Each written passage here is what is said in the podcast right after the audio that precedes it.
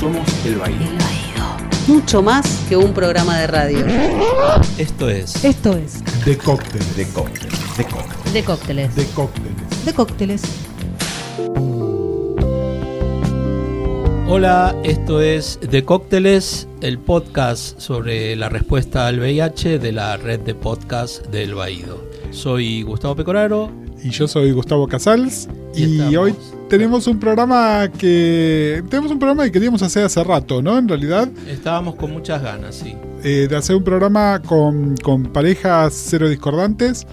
eh, para charlar eh, de, de los temas específicos que hacen a esto y de también traer un poco de luz sobre un tema del que se habla poco, ¿no? Que no solo de las parejas, sino además de, de cómo de cómo se vive la sexualidad, de cómo se vive el que dirán de alguna manera y, tantos otros temas que están relacionados. Y nuestra idea siempre fue eh, invitar a varias parejas y charlar con ellos, pero ¿qué pasó, Gus?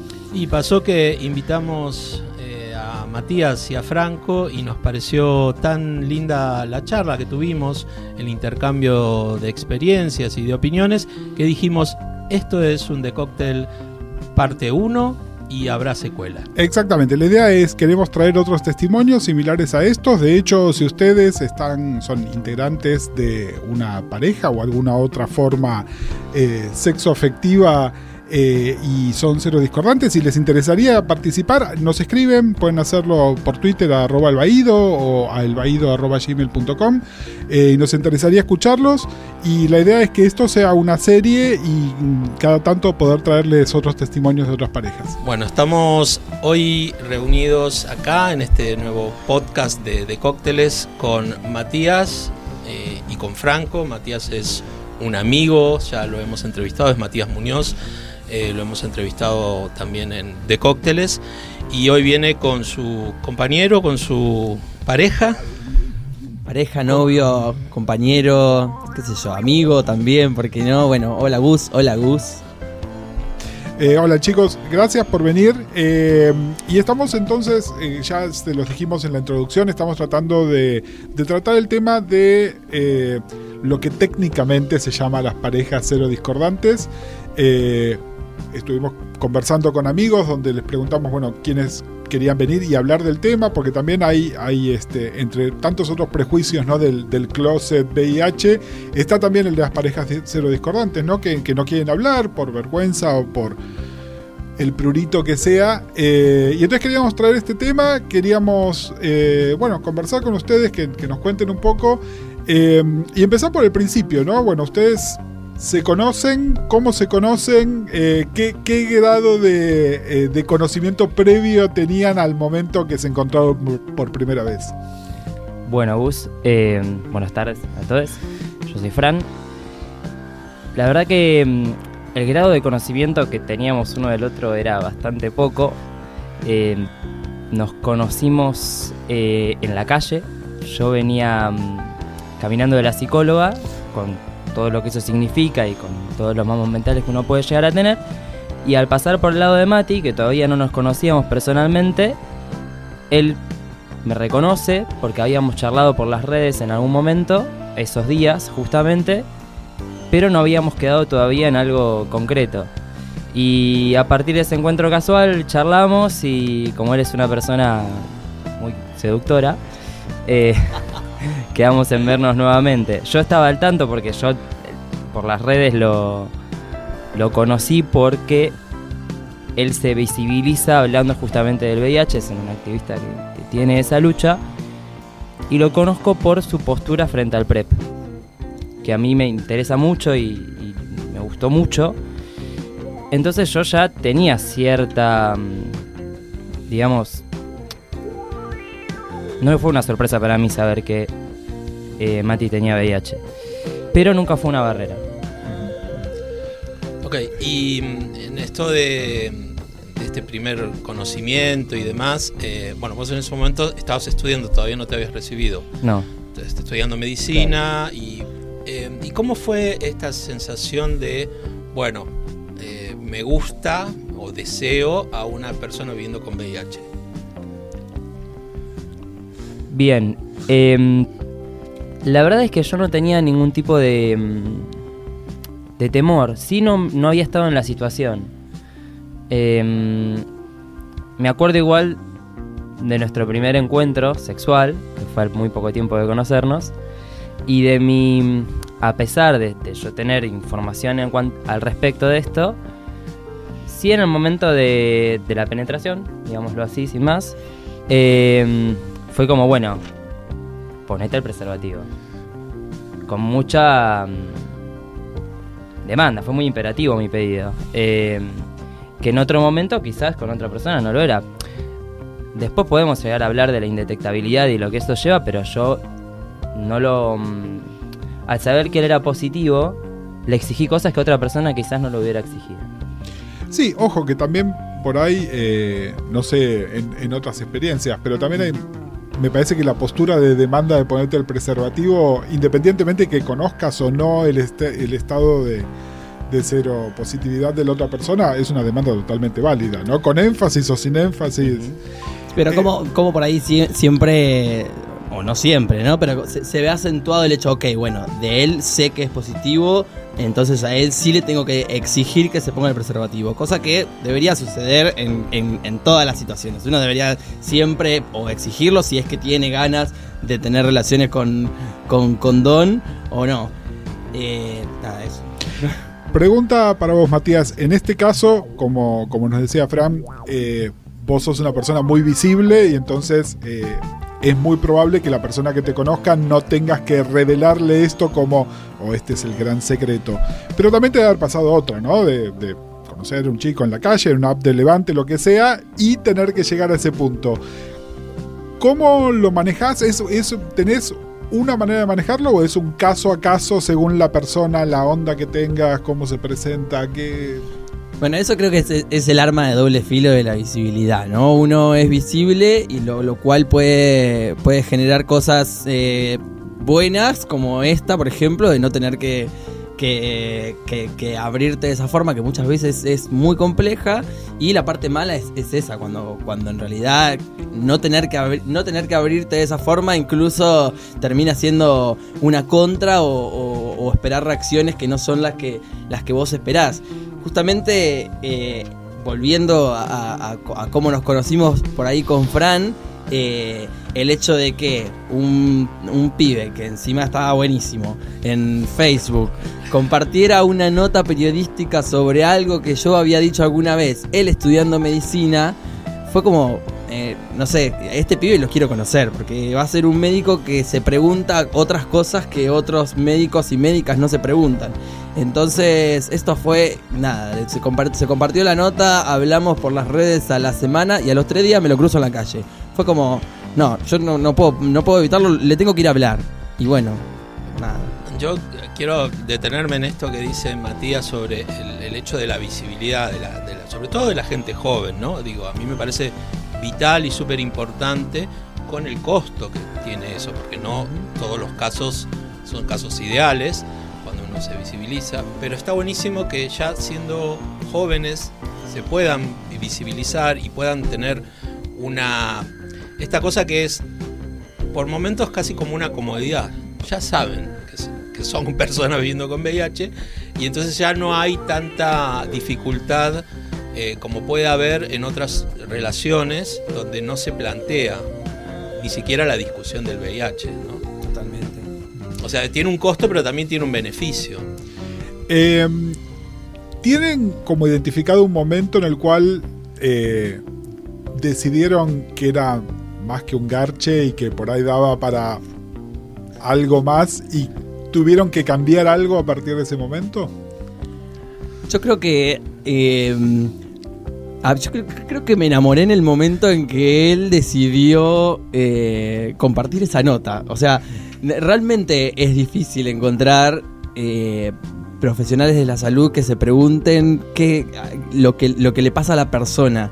Y después cuando lo vi y empezamos a hablar fue como, no sé, no, creo que no puedo responder yo esta pregunta porque yo fui a- así de una desde el principio. Yo dije, este, este tiene que estar conmigo, no sé, no, eh, no sé, me gustó mucho, me enamoré, de- me enamoré de entrada. ¿Qué sé yo? ¿Y No vos, sé, si- Franco? no sé si identifico un momento. Yo creo que era una persona un poco más reticente. Estaba en un momento en el que mm, ponía muchas barreras para cualquier persona que se quisiera relacionar conmigo, pero él me gustó mucho, me llamó la atención desde el primer momento y mm, después de la, la primera noche, esa que estuvimos, yo en realidad me dio que, que dije, no, este pibe es un intenso, porque él era muy intenso. Soy, soy. Pero mm, con el correr de los días me pasaba que, que bueno, que dije, al carajo todo. eh, porque me di cuenta que lo extrañaba y que lo quería volver a ver y. Y me subía su intensidad. Me, me subía su intensidad y ahí eh, ca- cambió todo. O sea, ese, con la misma demanda imperativa con la que la primera noche le dije ponete el preservativo, después fue conectar absolutamente, hablamos de su indetectabilidad y como yo tenía el- va, la suerte y el compromiso con mi carrera, de- el deber de estar informado, de que no iba a haber ninguna, ninguna posibilidad de que se transmita algo, ya de partir de ese entonces fuimos con todo, dejamos de usar preservativo y como pasaban las semanas, pasaba el tiempo, nosotros estábamos juntos y mi relación con él se visibilizaba con mis amigos y con mi familia, la gente empieza a hacer preguntas. O sea, lo que tienen las parejas serodiscordantes cuando son visibles como nosotros, tiene eso. Viene la preocupación por el entorno, en mi caso, el cero negativo de, y no pasa nada, ¿y qué hacen con esto? Y mi respuesta era, no usamos preservativo.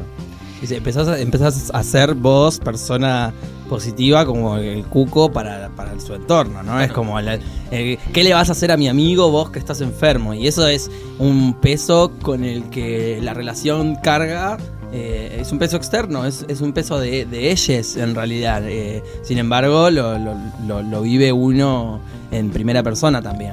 Eh, una discusión que tenemos con amigas feministas, pero también desde el activismo LGTB, es, ¿tenemos que educar o la gente tiene que tener la responsabilidad de educarse? ¿no? Entonces, viene un amigo y te dice, vos, ¿qué, qué le estás haciendo a mi amigo? ¿Cómo, cómo se sienten ustedes? Eh, ¿Tienen la, la paciencia, la onda de explicarle a la gente, bueno, mira, esto funciona de esta manera? ¿O realmente es, mira, eh, la idea que quieras y curtite? Yo creo que a ambos nos gusta educar. No, no, no sé si es una obligación o una responsabilidad nuestra, pero nos gusta hacerlo porque eh, hablo por los dos. Después vos me refutarás, Fran, si, lo consideras.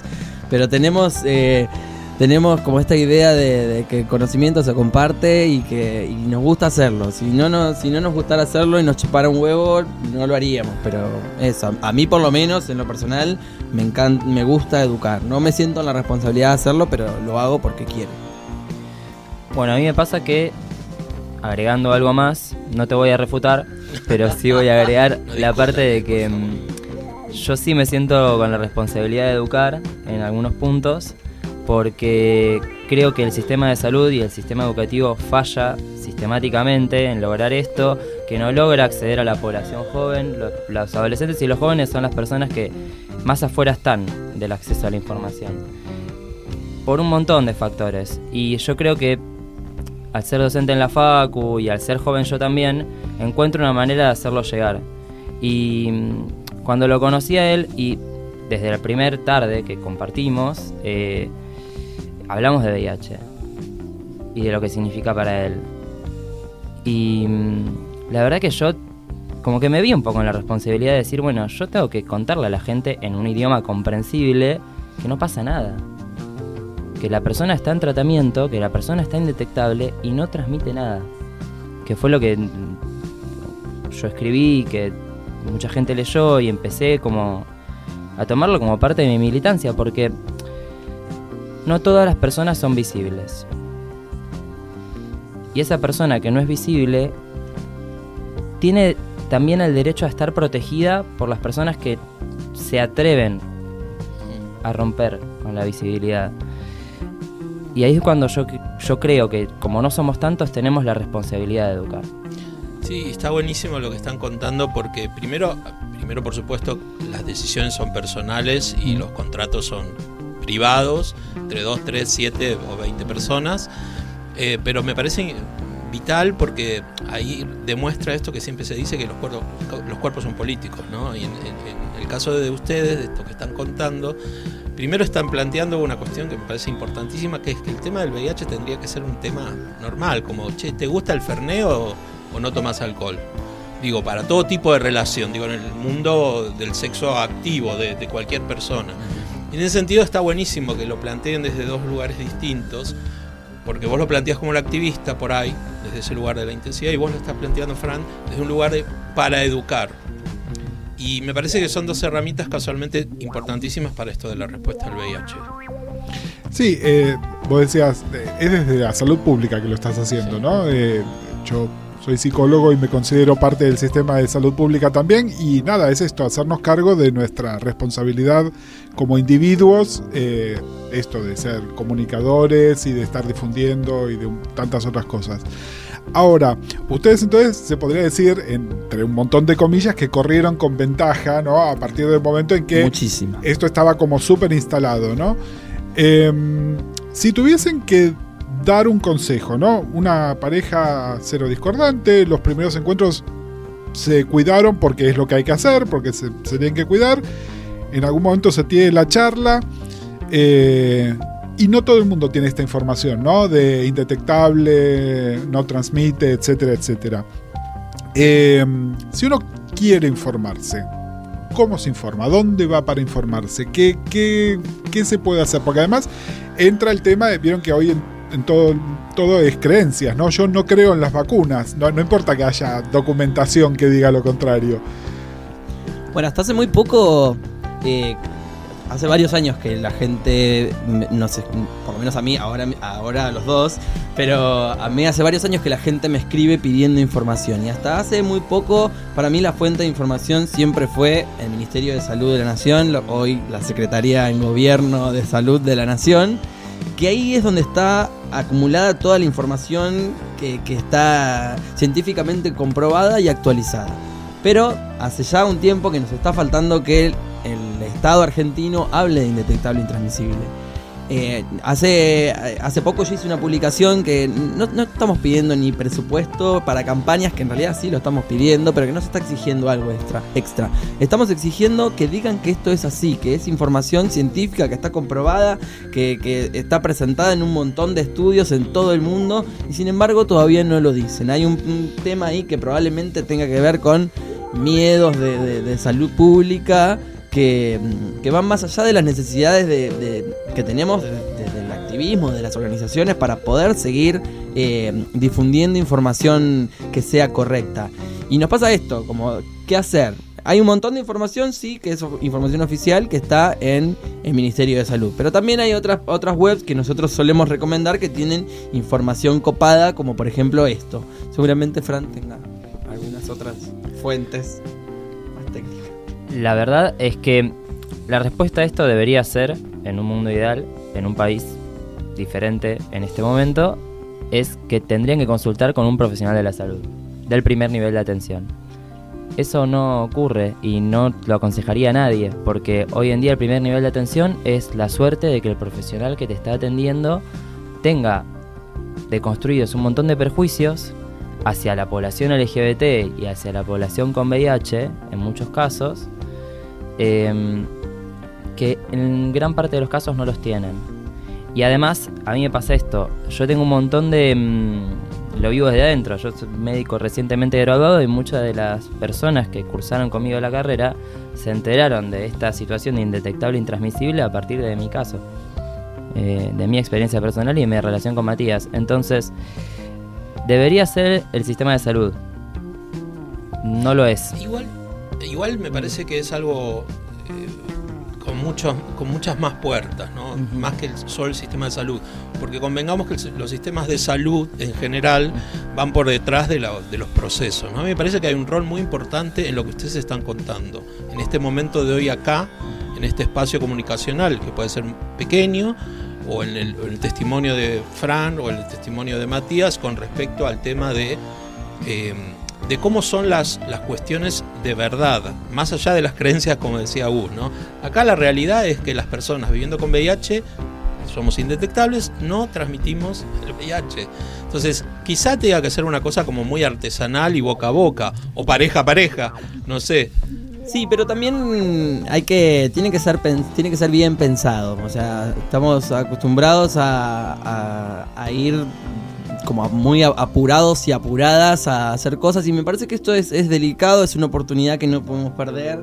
Eh, yo decía, es, es- cre- creo que es la, la mejor oportunidad que tuvimos desde el descubrimiento de la epidemia para hacer algo en serio por la reducción del estigma y la discriminación que, que sufrimos las personas con VIH, pero también hay que caminar despacito por la, por la línea de la información eh, cierta para no pasarnos del otro lado. Y pasarnos del otro lado puede ser que se empiece a, a formar una, un- una nueva segmentación de la población, que es la población que está indetectable, y los que no están indetectables ahora son unos bichos que transmiten el SIDA. ¿no? Es como No, claro, Sí, eh, sí, siempre er- pe- pensar cómo lo vamos a decir para que no... Cam- con- cambiar con la la- información del perfil de Grindr de positivo no positivo a detectable indetectable, Sí. que es simplemente este, refinar la, la hipersegmentación. Y sí. luego también cuidarnos, cuidarnos nosotros, las personas viviendo con VIH, porque no todas las recepciones van a ser la recepción de Frank o de las parejas eh, que, que- que- que son cero discordantes. Eh, También hay un, un cuidarse propio en cuanto a no exponernos a cualquiera en ese sentido. Claro, bueno, pero por eso también decía, y, y lo importante, a ver, lo que estamos haciendo acá de alguna manera es recurrir a lo narrativo, ¿no? Es contar historias y en base a esas historias hacerlo. El tema con las historias es que también a veces no hay filtro de la calidad del contenido, ¿no? Entonces, eh, también por ahí en una novela en el prime time podrían poner una historia con VIH donde se desconoce esto y se malinforma, ¿no? Pero bueno, eh, son otras maneras de llegar y a lo que voy es eh, esto, reducir de alguna manera el estigma también, ¿no? Es decir, eh, si alguien te gusta mucho y vos no sabés su estatus de VIH, que es lo más probable porque no hay tanta gente tan visible como Matías, eh, Y hay un montón de gente que no sabe su estatus. y, un montón de gente que no sabe su estatus. Pero bueno, supongamos que alguien sí lo sabe y además es alguien que decide al, antes del primer contacto decir, bueno, mira, este es mi estatus. Y la otra persona no tiene eh, todo esto, bueno, que por lo menos esa persona tenga el, el- un mini signo de pregunta que lo lleve a buscar más información, porque si no tenés el germen de la pregunta, directamente no vas obviamente a recurrir a ningún nada. Vivo con mi prejuicio, me pongo la capucha del prejuicio y no salgo de eso, ¿no? Lo, lo limitás de esa manera. Eh, Sí, yo creo que también eh, algo que quería agregar es que también hay que tratar de quitarle responsabilidad a la persona que vive con VIH o viva con el virus con el que viva, ¿no? Porque también hay otros virus que siguen las mismas vías de transmisión. Y en realidad, porque algo que me pasó también al ser visible eh, mi relación con Mati, es que mucha gente me decía, no, pero hay otras infecciones, no, pero vos te tenés que cuidar vos. Que el ni-". Y bueno, yo estoy eligiendo cuidarme de esta forma. Y la responsabilidad no es de él, porque había muchas, eh, muchos discursos de decir, bueno, pero vos andás a ver lo que él hace, vos, eh, él no te está cuidando, y es como, cuando uno establece una relación con la otra persona, no está en la responsabilidad del otro informarle sobre su estado serológico. La responsabilidad del otro es satisfacer ese momento, digamos, la, un- la única. Y uno tiene que cuidarse uno. Y eso es algo que quería decir porque es algo que también se dice. Y mm, tratar de empezar a basar los vínculos en, en la información que se quiere compartir, en el amor, en, a veces en las que haya amor, y, y saber que la responsabilidad de cuidarse la tiene cada uno. Nunca la persona viviendo con VIH o con lo que sea tiene la responsabilidad de cuidar al otro. Sí, no hay, no hay una, una parte mala y una parte buena. En realidad el, el- el cuidado es mutuo o los acuerdos son mutuos o de tres o de, o de más personas y es como, no es que hay uno que es una, un- una información buena y una información mala. Las dos informaciones tendrían que estar al mismo nivel. Sí, totalmente. Y también e- entender cuáles son los riesgos eh, de, de tener relaciones sin preservativo en general. Yo creo que, el otro día discutíamos en un grupo de amigues que para, para coger no hay conocidos y desconocidos. Uno, uno coge con un cuerpo o con otros cuerpos y, y si decide no usar preservativo sabe a los riesgos a los que a los que se está sometiendo. Tener sexo sin preservativo tiene determinados riesgos. Por ahí sí podés decir, no, bueno, que nosotros tenemos un contrato, pero los contratos también se rompen y, y no están firmados en, en, unas- en rocas de piedra. Entonces, cuando uno des- toma la decisión de tener relación, una relación sexual sin preservativo, sabe que está, que se está sometiendo a un riesgo de adquirir cualquier virus, bacteria, espero que no bacteria asesina como, como la de los últimos días. Entonces, eh, eso, ¿no? Entender de que más allá de conocido, desconocido, contrato, no contrato, tener relación sexual sin condón es un riesgo. Entonces, eh, eh, eh, está buenísimo que podamos difundir y que los estados digan que indetectable es intransmisible, pero eso no significa que no que vas que vas a dejar de tener riesgo aún de, de- de adquirir el VIH. Para, tal vez no de esa persona, pero de alguna cepa que esté dando vuelta por ahí. Exacto, y tampoco estamos eh, diciendo que lo que nosotros estamos diciendo con el ejemplo de Matías y Fran es lo que tiene que ser ley obligatoria para todas las relaciones. Todo lo contrario, lo que estamos diciendo es cada uno encontrará, cada une encontrará el placer de la forma que, que la encuentre y también en ese sentido reivindicar un poco el deseo las diferentes formas de encontrar el, el goce que tenemos los, los diferentes cuerpos que, que- habitamos el- el- la sexualidad. Totalmente. Y nosotros es esto, no- nosotros, Franco y yo, con nuestro contrato como lo tenemos, con mi VIH y carga viral indetectable y, sin, y, y él que no tiene VIH, tenemos relaciones sexuales sin preservativo, con todas las prácticas que son imaginables y él sigue siendo negativo. O sea, eso, eso también decirlo. Nosotros, con nuestro contrato, con nuestra vida sexual activa, eh, mi VIH no se le transmite a su cuerpo. Eh, no, primero estaba pensando con lo que decía Gustavo y con algo que había dicho Fran antes, hablamos del goce y, otra discusión que viene siempre es la de la, de la autonomía de los cuerpos, ¿no? Y de, que, pero que bueno, y esto te lo quería preguntar más que por el tema de pareja, por tu posición como médico, ¿no? Porque me he encontrado con, con versiones muy diferentes de médicos formados en la misma universidad de manera contemporánea que tienen posturas radicalmente opuestas con, con respecto a esto y bueno, ustedes justamente el, el- aquel posteo que comenzó la charla entre ustedes era sobre PrEP, ¿no?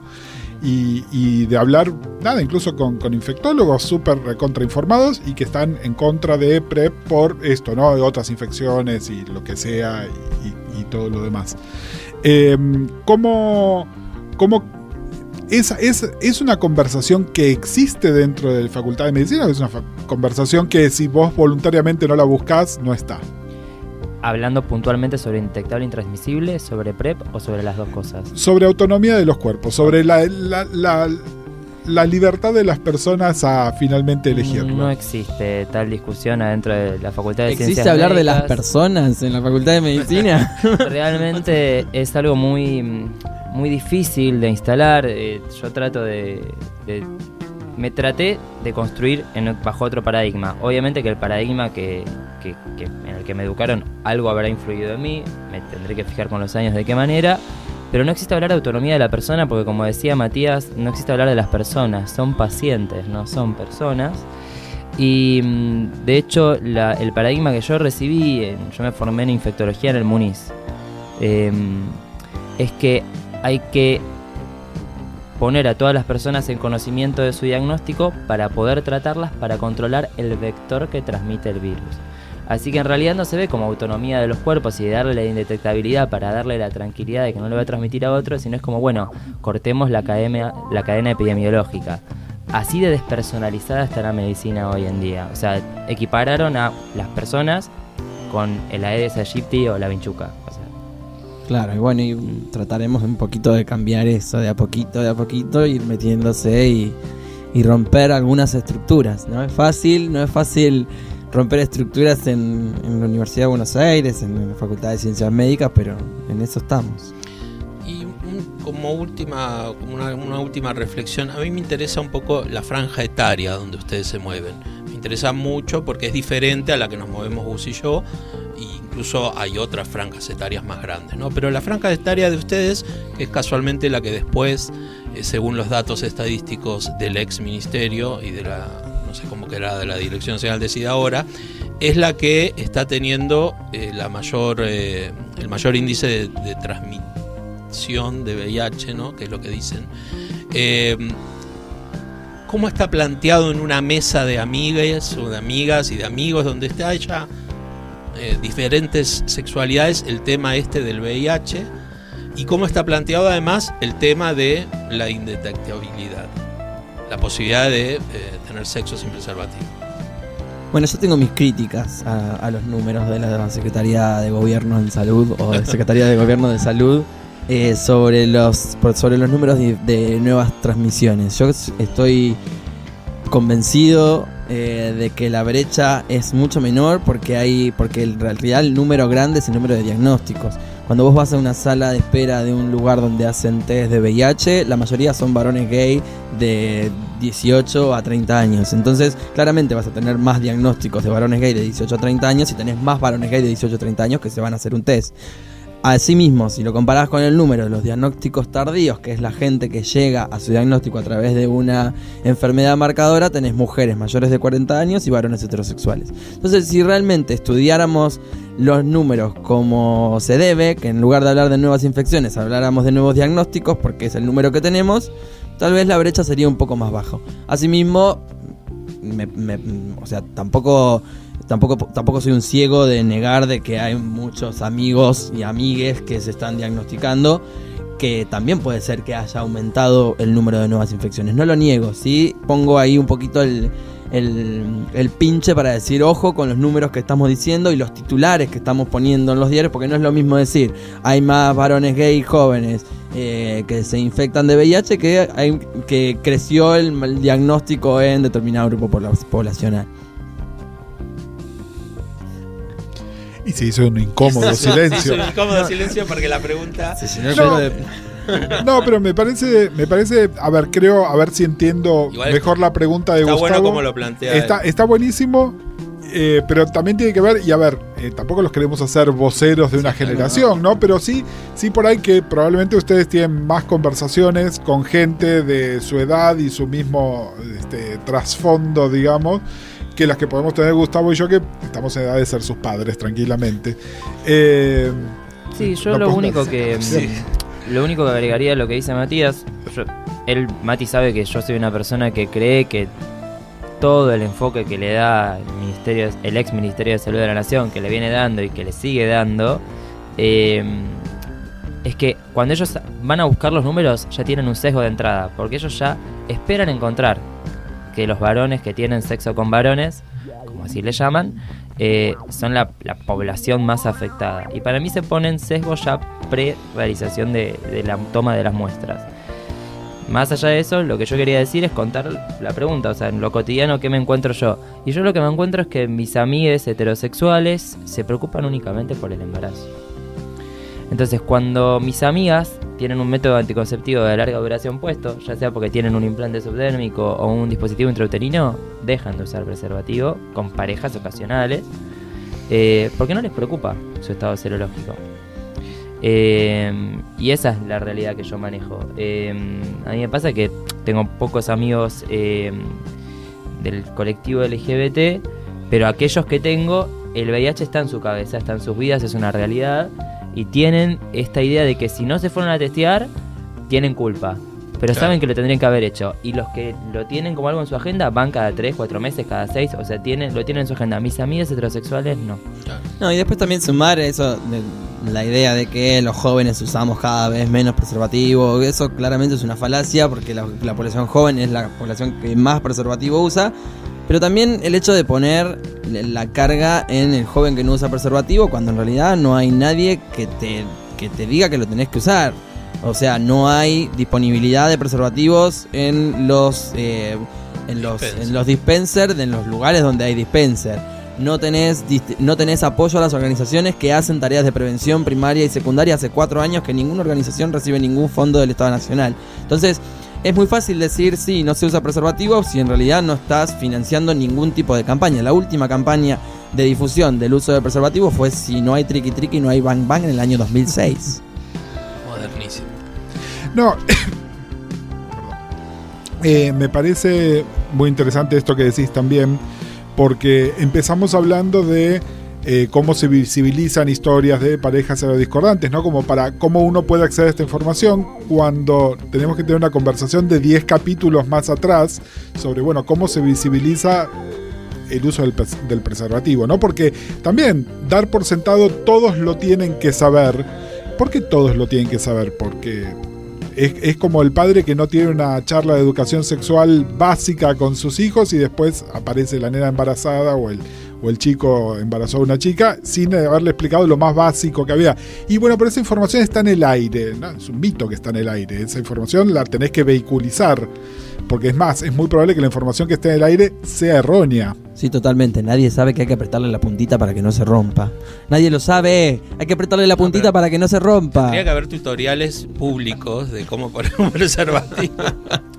Sí, debería enseñarse en las escuelas. Sí. sí, sí, sí. Una amiga me contó que hace poco tuvo un encuentro sexual y le enseñó ella a ponerle a él el preservativo porque vio que se lo estaba poniendo mal. Y está excelente.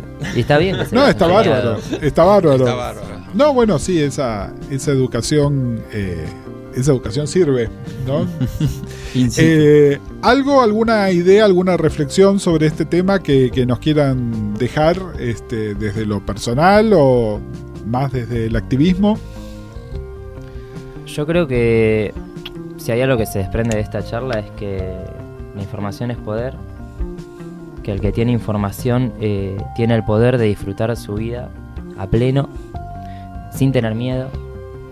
Y creo que la sexualidad es algo que, que nos hace como personas, nos hace como cuerpos, elijamos como elijamos vivirla y que lo más valioso que podemos llevar es esta responsabilidad de, de llevar esta información que tenemos a, todos los cuerpos. Sí, por ahí entender también eh, que esto no es una, no es una clase, simplemente dar la información, contar nuestra historia, eh, mostrar la evidencia científica.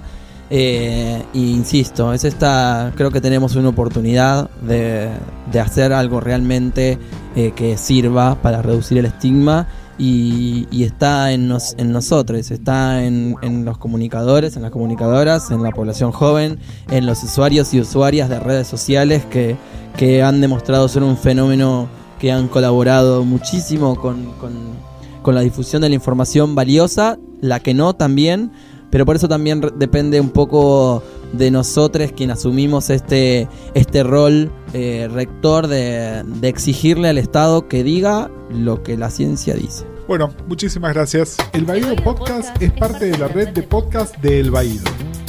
Buscarnos como El Baído, Facebook, Instagram, YouTube, Twitter, Seguinos en en Instagram, Facebook, Twitter, YouTube. arroba El Baído.